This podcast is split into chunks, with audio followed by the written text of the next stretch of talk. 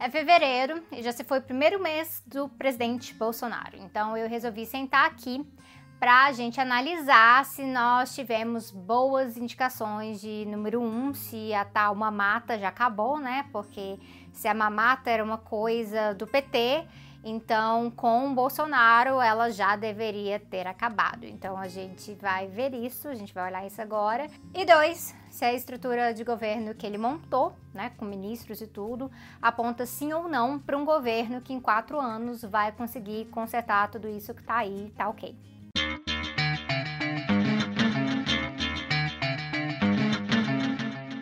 Primeiro vamos ver se a mamata acabou. É, mamata para essa galera é a vida boa e fácil às custas do povo ou do governo. A mamata, na definição deles, pode ser tanto a corrupção direta ou essa roubalheira toda aí, ou serviços e iniciativas públicas, tipo financiamento do governo para empréstimos, para empreendimentos, para eventos e tudo mais. Então, assim, coisas como a Lei Rouanet. Mas para alguns, né, para alguns a mamata é ter direitos. Justo, então, é ser explorado. Que coisa é essa de férias, de SUS? Quem mandou você ficar doente?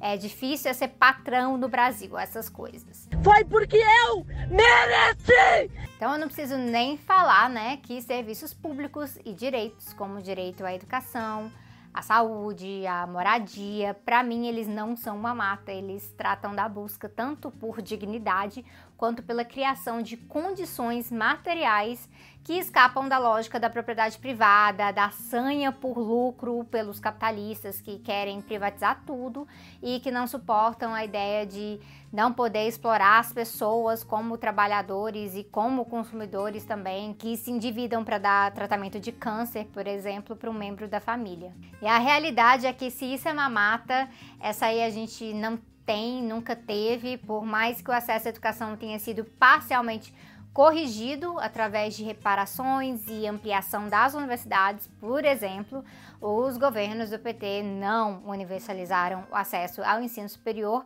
nem repararam o enorme abismo entre o ensino privado e o ensino público nas escolas, né? Mesmo dilema em relação ao SUS e por aí vai. Então, eu vou focar é na corrupção, nas manobras, nas vantagens que a galera tira na política mesmo e sim, um mês de Bolsonaro, né? Parece que a coisa tá muito tranquilinha, mesmo para eles. E olha que eu não vou nem mencionar aqui os casos de bait and switch, né, desse governo, que eles quando eles anunciam uma coisa e em questão de alguns dias eles voltam atrás. Eu vou focar nas coisas que estão tendo continuidade mesmo. Então, olha só.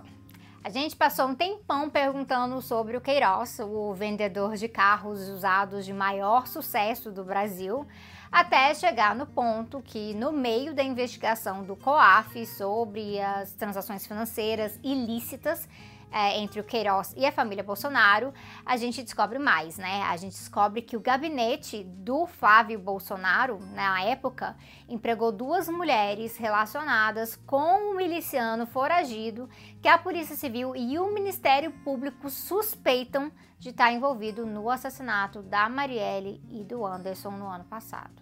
E agora, o agora então senador Flávio Bolsonaro disse que não nomeou as mulheres, né, mas sim foi o Queiroz e depois de um vai e volta, vai e volta, o ministro Marco Aurélio determinou que o caso vai correr em primeira instância no Rio, não em fórum privilegiado. Então, assim, o filho do presidente se torna apenas mais um senador investigado, né? Como é a cara do nosso Brasil, já que um terço desse congresso aí é alvo de investigações. E o que me preocupa é que dessa vez tem milícia no meio e tá todo mundo tratando como se fosse um caso qualquer de corrupção. O Mourão mesmo, né, ficou sabendo da decisão do ministro e aí eles, numa entrevista, ele solta um simples segue o baile. Aliás, isso é a cara do Mourão, né? É a cara dele, né? Porque mal começou o governo e o filho dele recebeu uma promoção mágica daquelas invejosas, triplicando o salário e por já ser servidor efetivo, a comissão de ética julgou que nesse caso, nesse caso, o nepotismo não se aplica. Para o Mourão, o filho era qualificado e o resto é fofoca. E aí segue o baile. E quando o Onyx está nomeando a esposa do chefe de gabinete dele como assessora do Ministério da Cidadania, e aí segue o baile também? E aí tem o curioso caso da multa do presidente. Vocês lembram que em 2012 o Bolsonaro foi autuado em flagrante por fiscais do Ibama, porque ele estava praticando pesca irregular em uma unidade de conservação lá em Angra dos Reis, né? Na época, ele recebeu uma multa de 10 mil reais, uma multa baixa, e aí ele nunca pagou. Um tempo depois, o Bolsonaro, é, o cara que quer armar todo mundo, resolveu que ele queria então desarmar os fiscais ambientais. Projeto para cima disso. E aí lembra que na eleição ele ficava falando que queria acabar com a tal indústria da multa? Pois ele acabou com a indústria da multa para si próprio. Essa multa que perdurava desde 2012, desde 2012, gente, simplesmente foi anulada depois que ele foi eleito. A Advocacia Geral da União soltou um parecer e aí o IBAMA foi e suspendeu a multa. Então agora o processo do presidente ele volta praticamente a estaca zero, mas a autuação continua porque ela só vai prescrever na verdade em 2024. A AGU disse que era necessário uh, suspender porque da, eh, tinha que dar ampla defesa para o presidente e tal, sendo que em 2012, na época, ele teve defesa. E a defesa dele apresentou que ele estava no aeroporto de Santos Dumont na hora da autuação, sendo que meu Deus, ele foi até fotografado na hora do flagrante. E a Lei Rouanet, né? A tal odiada Lei Rouanet, que todo mundo que falava dela nem parecia entender como é que a lei funciona, é, e assim, nem quem mais se beneficiava dela, né? Grandes empresas e tal. A Lei Rouanet era uma dessas coisas que o pessoal falava que era obra petista, sendo que ela é de 1991 e que tinha que acabar para acabar com a mamata dos artistas da esquerda caviar ou algo assim. É, então, a lei Rouanet não somente não vai acabar, como o responsável por cultura, é responsável por cultura mesmo, porque né, a Deus Ministério da Cultura, ele foi bem explícito que a Lei Rouanet, e aí ele falou assim, é o melhor instrumento de fomento que existe. E pelo que eu entendi da entrevista dele, o objetivo é ampliar o alcance da lei, não diminuir. Então, se isso era mamata, eles estão se contradizendo, né? Talvez eles tenham descoberto, na verdade, é que a lei é bem burguesa, porque ela dá incentivos fiscais para empresas e empresas adoram incentivos fiscais. O problema deles nunca é financiamento, é o que se financia, né? Então não é mera coincidência que o MEC acabou tirando do ar vídeos que eram vinculados a ideias de esquerda que estavam na TV Ines, que é o primeiro canal brasileiro para surdos. Nesse um mês de governo, a gente também viu que o, ministro do Meio Ambiente, ele continua, continua condenado por fraude ambiental e continua, olha só, ministro. É, lembrando que ele favoreceu mineradoras no processo de fraude dele, que ele foi condenado.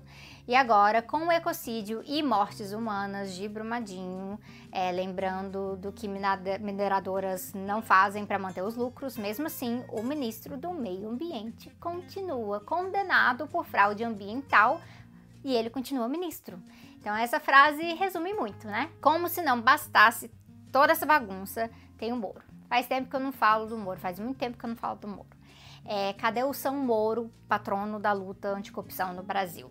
Pois ele tá aí mostrando que ele nunca, nunca foi anticorrupção, coisa nenhuma, né? Que ele era só antipetista mesmo e que se ele pegou alguns corruptos no meio do caminho, isso aí foi só um bônus. Porque a sua sina era com o Lula e não com transparência, com regulamentação e com fiscalização. E por que, que eu tô falando isso? Por que eu tô acusando o Moro disso aí?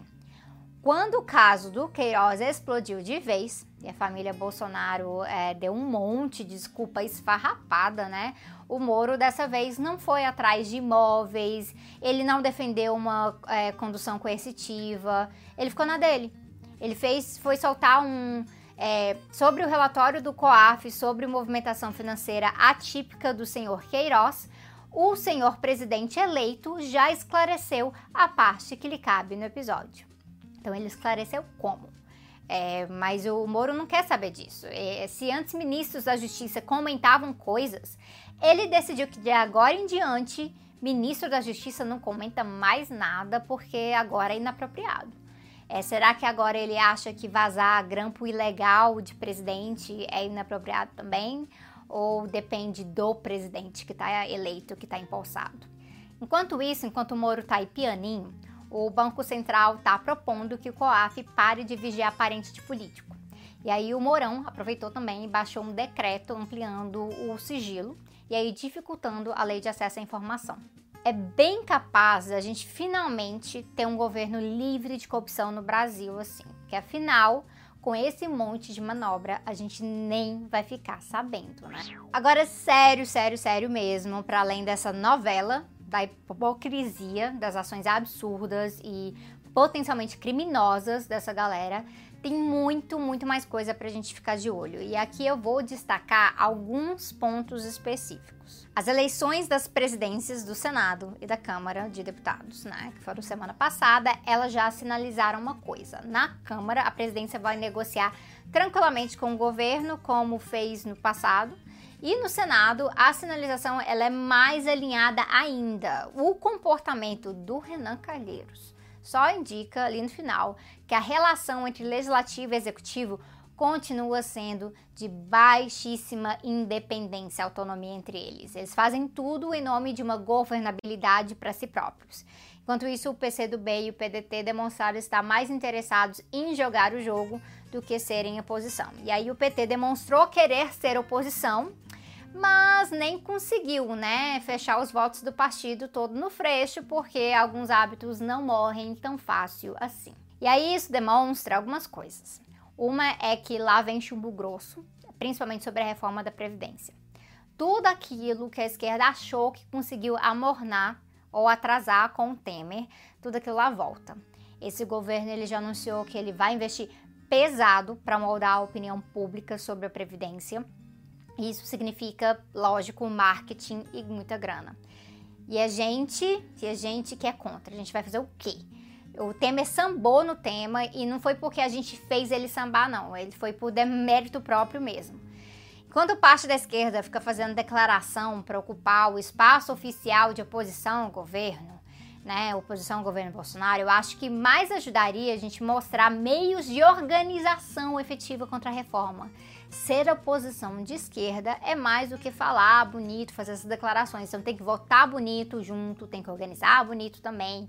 E a fragmentação da esquerda prejudica demais nesse sentido. Mas ela também não é tão simples assim de se explicar. Não é à toa que eu fiquei sabendo que abril vai sair o meu livro explicando sobre fragmentação da esquerda. Então a gente pode esperar um pouquinho até lá. E aí tem o populismo penal. Populismo penal que ajudou a eleger o Bolsonaro e isso é um outro problema concreto. O relaxamento do controle de armas é uma prioridade para o Bolsonaro, assim como a redução da maioridade penal. Isso anda junto, tá? Infelizmente, eu acho que nesses temas o governo está andando muito mais tranquilamente. O próprio decreto que já abriu as portas para a flexibilização do porte, ele mal foi comentado. E o punitivismo ele é forte até entre aquelas parcelas da população que são as mais atingidas pela seletividade do sistema penal e dos policiais também. Então a, questão aqui fica bem clara que o distanciamento da esquerda do trabalho de base, sobretudo na periferia, ele sai bem caro. Pouco tem se falado disso, mas temos também o nosso secretário de desestatização e desinvestimentos, né?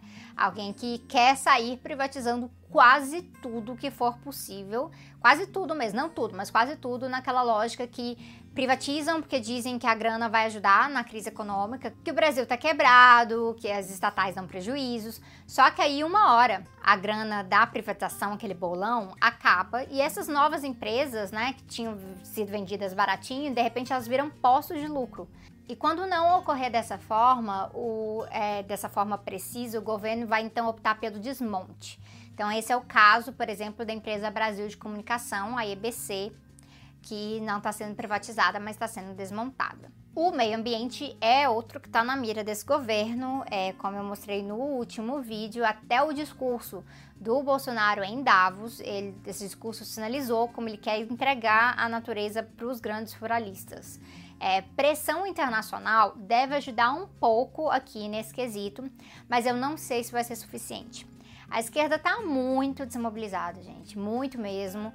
É, todo mundo denuncia nas redes sociais o tempo inteiro, mas quando tem ato, o pessoal não aparece. Nem mesmo as grandes lideranças. Não estou nem falando da classe trabalhadora aqui.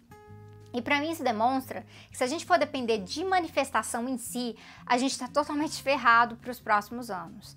É preciso pensar mobilizar de uma forma mais ampla, para além de marchar, para além de passeatas, porque se o governo vai investir milhões para convencer o grosso da população da reforma da Previdência, a gente tem que ganhar de volta a confiança dessas pessoas, porque a gente não tem esses milhões. E aí a gente tem que demonstrar que isso não está no interesse delas. Por isso, o vídeo sobre o trabalho de base está vindo, está no forno, prometo. Sobre os autoritarismos, muita gente desdenhava quando a gente falava que o Brasil elegeu um cara com anseios fascistas. Não significa que o governo em si é fascista, mas o Bolsonaro tem esses anseios sim. Não há necessidade alguma de um governo totalmente fascista nesse momento, até porque eles não têm uma forte mobilização da classe trabalhadora para eles terem que esmagar, né? Mas os objetivos do Bolsonaro, eles vão se demonstrando aqui e ali. Logo no dia da posse, o Bolsonaro já baixou uma medida provisória para monitorar ONGs e associações no Brasil. Isso, isso se trata de uma intervenção direta no, do Estado no direito de livre associação. Com esse mandato, a intervenção pode ser claramente de censura e desmonte, quanto até mesmo de favorecimento de recursos a organizações que eles podem julgar favoráveis ao governo. Além disso, o militarismo está claramente dentro desse governo também. Mais da metade da agenda do presidente foi ocupada por encontros com militares no mês passado, em janeiro, e isso é no mínimo estranho. Isso só piora no contexto do ministro da Educação elogiando a ditadura militar e dizendo que os militares ajudaram a corrigir os rumos do Brasil. Para completar, a indicação para a presidência da FUNAI é de um general que até agorinha, esse general, gente, esse general, ele era conselheiro de assuntos indígenas para a mineradora Belussan. É um militar que abertamente defende exploração comercial dentro de territórios indígenas. E ele esteve com Temer e agora ele está com Bolsonaro. A intenção de intervir na autonomia dos povos indígenas por esse governo, ela é muito clara. Primeiro, passa a, a tarefa de demarcação para o Ministério da Agricultura e aí vai e indica esse cara novamente para FUNAI, indicado pela Damares, que faz de tudo para ficar na ponta da nossa língua essa mulher, né? E aí eu vou fechar com dois assuntos.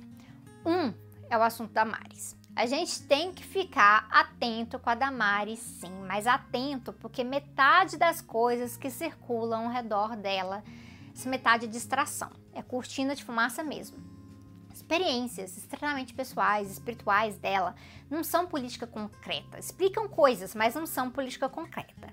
É, passa a ser nosso problema quando vira política concreta. Então, assim, a coisa da goiabeira foi um assunto que atrapalhou a esquerda e ainda gerou um clima de deboche muito desproporcional com o poder que essa mulher tem de interferir em direitos humanos no Brasil. Ela tem muito poder. Então, em vez de debochar dela, a gente que acho que a gente tem que levar ela muito a sério e aplicar esse filtro com cuidado. Vez ou outra ela fala uma coisa esquisita e a gente fica em alvoroço, mas é melhor ficar de olho não nas coisas esquisitas, e sim nas coisas que são indicativas naquilo que ela fala. Então, assim, todo negócio de rosa e azul claramente não era sobre roupa, era sobre papéis de gênero, e isso tem peso para as mulheres no Brasil e para a comunidade LGBT. E tudo que ela fala sobre um suposto infanticídio indígena generalizado, além de partir de várias suposições racistas e que jogam povos indígenas de etnias diferentes e localizadas em tempos diferentes, tudo no mesmo bolo, isso tem a intenção de justificar cada vez mais intervenção estatal dentro das comunidades indígenas. Se o governo consegue desumanizar os indígenas aos olhos da população geral, então fica bem mais fácil moldar regras para facilitar, por exemplo, lucro nos seus territórios e travar as demarcações desses territórios. E aí, por último, eu queria falar de Venezuela. Eu não vou comentar sobre Venezuela a fundo aqui. Já tenho falado bastante de Venezuela em outros lugares, por exemplo, no Instagram. Mas uma coisa está certa: o governo Bolsonaro reafirma a posição do Brasil como quintal do imperialismo norte-americano. Você gostando ou não de Maduro, você tem que entender que toda vez que se trata de ameaças de intervenção estadunidense, existem recursos naturais no meio. Geralmente é petróleo e nesse caso é petróleo. O Trump já falou no passado que ele não descartava intervir militarmente na Venezuela. Já o Bolsonaro disse que não é hábito do Brasil fazer o mesmo, mas aí o Mourão começa a jogar para cima do populismo e disse que o Brasil pode ajudar humanitariamente a Venezuela com doações, coisa que o Guaidó pediu. Só que, um, curioso o Guaidó pedir doações humanitárias, mas pedir mais sanções econômicas que causam mais crise ao mesmo tempo, né? E dois, a proximidade do nosso governo é, obviamente, com a direita venezuelana. Mas não é só qualquer direita, é com a ala golpista mesmo. Então, assim, considerando que Guaidó é tipo um dos mais moderados desse campo ali, na verdade o Guaidó tá mais para um Temer, tem outras figuras ali da direita venezuelana que estão mais para Bolsonaro por lá. A gente tem que ficar atento a isso. Acontece que a Venezuela levanta ânimos no Brasil, porque levanta pânicos. Até a esquerda brasileira ela é dividida sobre o assunto, ela é bem dividida, aliás. O próprio Jean Willis, com quem eu me solidarizo na sua decisão de abandonar o mandato diante de tanta ameaça absurda e ataque que ele recebeu nos últimos anos, ele é um dos que falavam de ditadura de Maduro, enquanto outra parte da esquerda, essa outra parte mantém uma postura mais crítica, mas sabendo que está em jogo. Na atual conjuntura, se o Maduro cair, não entra um Guilherme Boulos no lugar, por exemplo. Entra uma aliança entre Temers e Bolsonaros. Então, é de ficar alerta. Então, eu vou recomendar aqui que vocês corram para o vídeo que o Jones Manuel fez sobre a Venezuela.